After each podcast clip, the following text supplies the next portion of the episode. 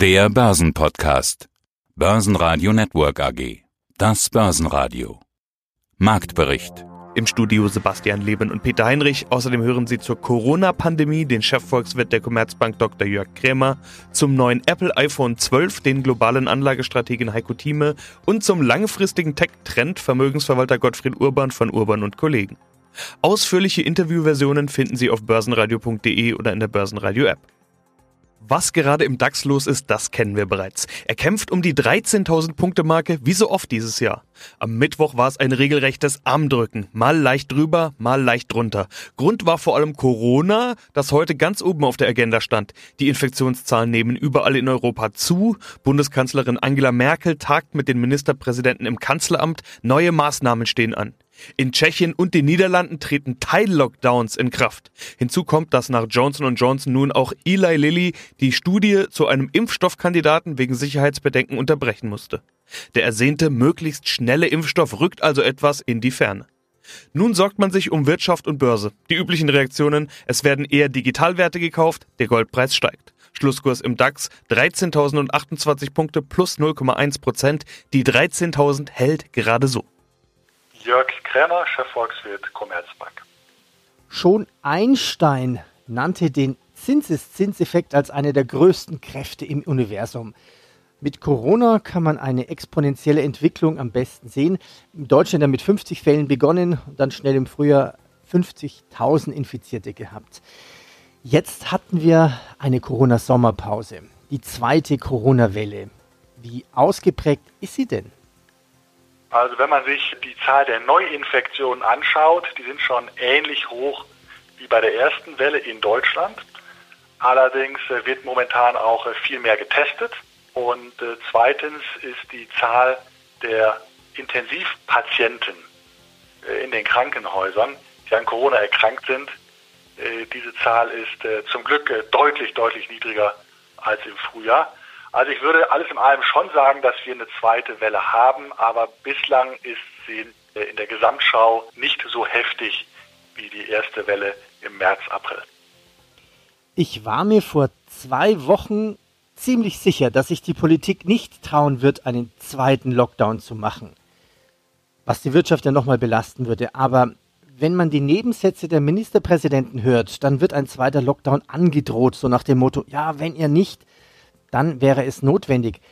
Was bedeutet eine zweite Corona-Welle? Ist es dann auch logischerweise auch eine zweite Rezession?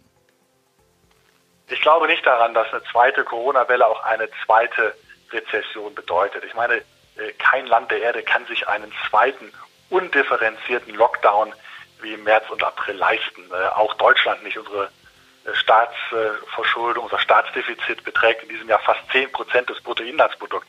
Das kann sich keiner leisten. Wir haben ja mittlerweile viel differenziertere Instrumente. Wir können viel mehr testen. Wir haben den Mund-Nasenschutz und wir haben auch Erfahrungen, dass Schulen geöffnet werden können.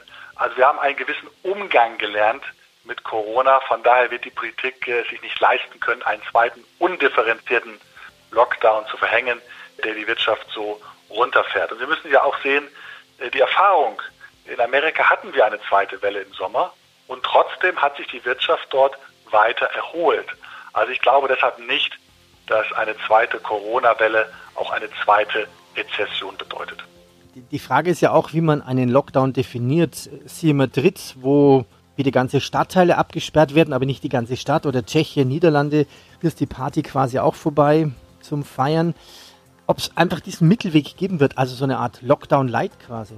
Ja, genau. Es läuft auf einen Lockdown-Light, wobei auch diese Bezeichnung nicht richtig ist, weil Lockdown heißt ja einfach zumachen. Nicht wahr? Dazu wird es nicht kommen, sondern es wird äh, Beschränkungen geben. Aber solange diese Beschränkungen das Wirtschaftsleben in der Breite nicht hemmen, ist das auch verkraftbar. Wichtig ist, dass die Geschäfte aufbleiben, denn die Geschäfte sind der Abseitskanal der gesamten Wirtschaft. Das ist wichtig. Wichtig ist, dass die Schulen möglichst aufbleiben, damit eben die Eltern arbeiten können. Das ist das Entscheidende. Natürlich, wenn es Beschränkungen gibt für die Gastronomie, für Geschäftsreisen etc., das ist schlimm für die davon betroffenen Betriebe, für die Hotels, für die Messeveranstalter und so weiter und so fort. Aber die sind schon längst eingebrochen. Da ist nicht mehr so viel, sozusagen, wenn es da eine zweite Beschränkung gäbe jetzt im massiveren Umfang, dann geht es da nochmal runter. Aber dass das Gewicht dieser kontaktintensiven Dienstleistung ist ja schon deutlich zurückgegangen. Das schlägt nicht mehr so auf die Gesamtwirtschaft durch. Ebenfalls für etwas schlechtere Stimmung sorgen Konjunkturdaten.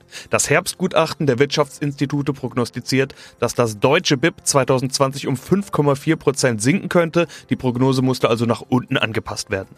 Gute Meldungen kommen dagegen von der Corona-Testseite. Siemens Healthineers bringt einen Schnelltest auf den Markt, der innerhalb von 15 Minuten ein Ergebnis bringen soll. Die Aktie legt zu. Gewinner des Tages im DAX war der vermeintliche Corona-Profiteur Delivery Hero mit plus 4,7%, gefolgt von RWE mit plus 1,3% und Continental mit plus 1,3%.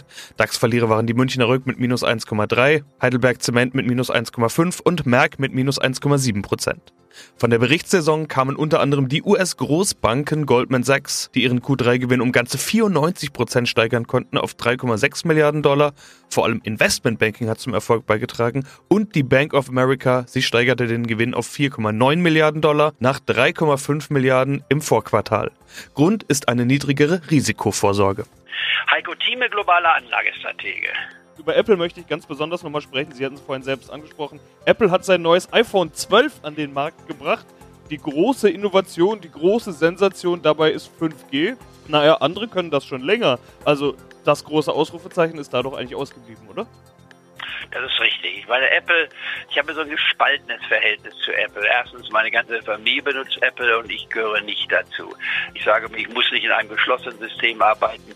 So ansprechend Apple ist, dann muss dann klar sein, die Produkte sind schon elegant und so weiter und so fort. Aber ich möchte nicht gezwungen werden, einen Schalter zu kaufen, der zehnmal teurer ist, als wenn ich ihn normalerweise im Mediamarkt, nicht wahr, im offenen Markt kaufe. Das ist, widerspricht einfach meinem Prinzip. Denn mein Prinzip ist ja, günstige Gelegenheiten zu nutzen. Qualität zum niedrigen Preis, wenn man es mal so ausdrücken kann. Und deswegen bin ich ja auch Stratege. Jetzt nicht früher als Fondsmanager, aber genauso meine Funktion zu sagen, ich kaufe etwas, was unterbewertet ist, was vom Markt noch nicht erkannt ist. Und das ist das Antizyklische. Wenn ich das kaufe, was jeder kauft, dann kann man sich einen Index kaufen. Muss man nicht zu einem Spezialisten gehen, der das schaut auf, aber das. Ich kaufe meist das, was die Leute nicht wollen. Und bei Apple sieht es so aus, wir sehen ja jetzt typische Börsenerfahrung auch, man kauft, wenn die Gerüchte anfangen zu laufen, Wochen. Das waren die Gerüchte, Apple kommt mit dem neuen iPhone raus, es wird großartig. Und wenn man sich mal hier den Kursverlauf der letzten Monate, das kann jedes Mitglied machen, sich hinsetzen vor dem PC, macht die ARD-Seite auch bei dem Kurs. Und ich war, wir fingen also an hier von 90 Euro, wir nehmen jetzt mal den Eurokurs, nicht wahr? Vom 21. September heißt, oh, wir kriegen ja den Apple-Tag, der kommt ja, nicht wahr? Oktober, nicht wahr? Genau am 13. sind wir da, da wird die Sensation sein. Ja, und dann stieg die Aktie von 90 immerhin doch auf 106. Das sind immerhin 16 Punkte. Also wenn man nicht päpstlicher der Papst ist, sind fast 20 Prozent plus. Man hatte den Rückgang, den man zuvor hatte, wieder quasi wettgemacht.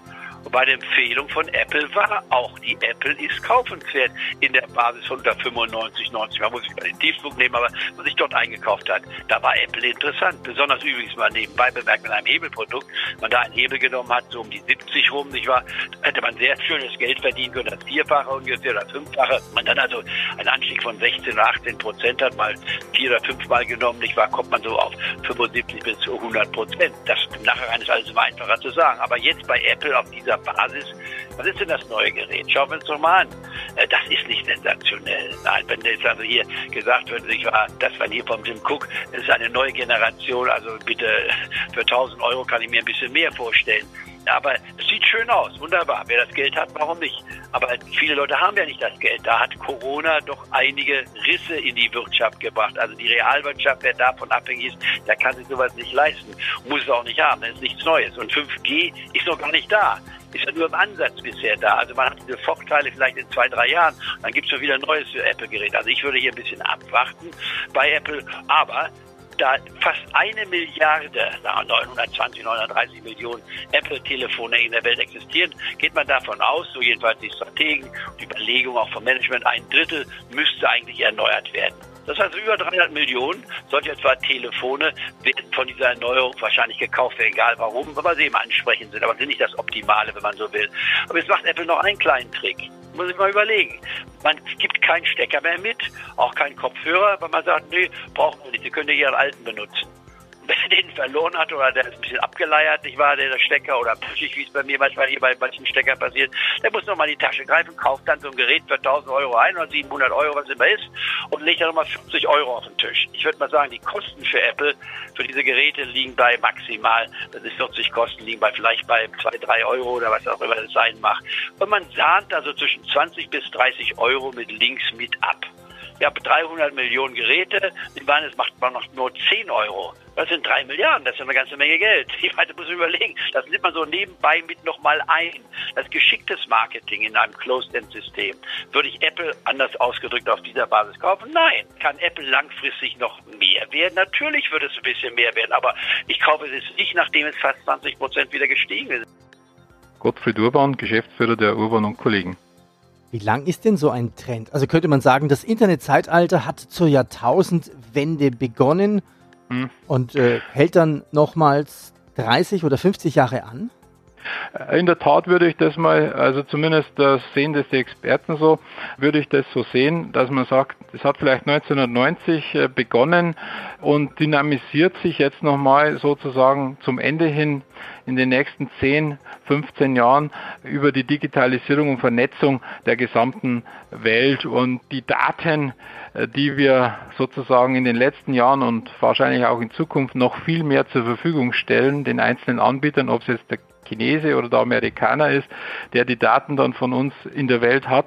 Also China und USA teilen sich sozusagen die Daten der Welt auf. Und da gibt es ja auch einen schönen Spruch, wie wichtig das wird, über Daten zu verfügen und damit über Verbrauchergewohnheiten zu verfügen und dann gezielt eigentlich den Verbraucher äh, mit, mit Informationen äh, zu versorgen. Daten sind das äh, neue Öl und jetzt sagt China ist das neue Saudi-Arabien. Daher auch der Blick nach China verstärkt für die nächsten Jahre in seinem Depot zu machen. Das schadet sicher nicht weil China hier natürlich sehr viel freier agieren kann, noch mit den Daten, ob das jetzt gut ist oder nicht, äh, datenschutztechnisch, das ist wieder eine andere Geschichte. Äh, Sie haben ja vorhin das Beispiel der Cloud gebracht. Ja, welche Digitalisierungsaktien würden Sie dann kaufen, wenn Sie sagen, das neue Saudi-Arabien ist China? Naja, es gibt natürlich in der westlichen Welt auch viele interessante Firmen, die in diesem Cloud-Bereich unterwegs sind. Also wir, wir nehmen da einen Index, der gebildet wurde, also den Nasdaq Emerging Cloud Index, den kann man als ETF kaufen auch. Da sind Positionen drinnen, US-Positionen drinnen, die man kennt. Aber auch die großen Firmen morgens wie Microsoft oder Alphabet sind natürlich äh, im Cloud Geschäft mit dabei. Aber auch die Asiaten wie Tencent, Alibaba oder wenn wir an eine, eine russische Internetfirma denken, die auch da sehr aktiv ist und Marktführer im russischen Bereich, die Yandex ist. Also da kann man was machen äh, und Blockchain genauso. Da, da braucht man viel Rechnerkapazität. Da kann man vielleicht die Taiwan Semiconductor nennen oder die Samsung Elektronik nennen. Da gibt es aber auch schöne Indizes, äh, die man kaufen kann. Hätten Sie da noch ein Beispiel? Kaufen Sie dann einen ETF dazu? Ja, also wir kaufen, also wenn man so ein bisschen in die zweite Reihe geht, das finde ich nämlich auch spannend. Ich habe es äh, erwähnt, diesen Nasdaq Emerging Cloud Index, äh, den gibt's als ETF und da bekomme ich auch äh, Unternehmen im Mid- und Small Cap Bereich. Also ich will ja auch vielleicht die Zoom der Zukunft erwischen oder die Shopify der Zukunft erwischen. Die Amazon, Alphabet und Microsoft, äh, die ist schon zu Genüge in diesen Indizes vertreten und sehr hoch vertreten mittlerweile. Und sie haben zum Beispiel mit diesem Nasdaq Emerging Cloud Index fast keine Überschneidung zu den klassischen Indizes Nasdaq und so weiter. Börsenradio Network AG Marktbericht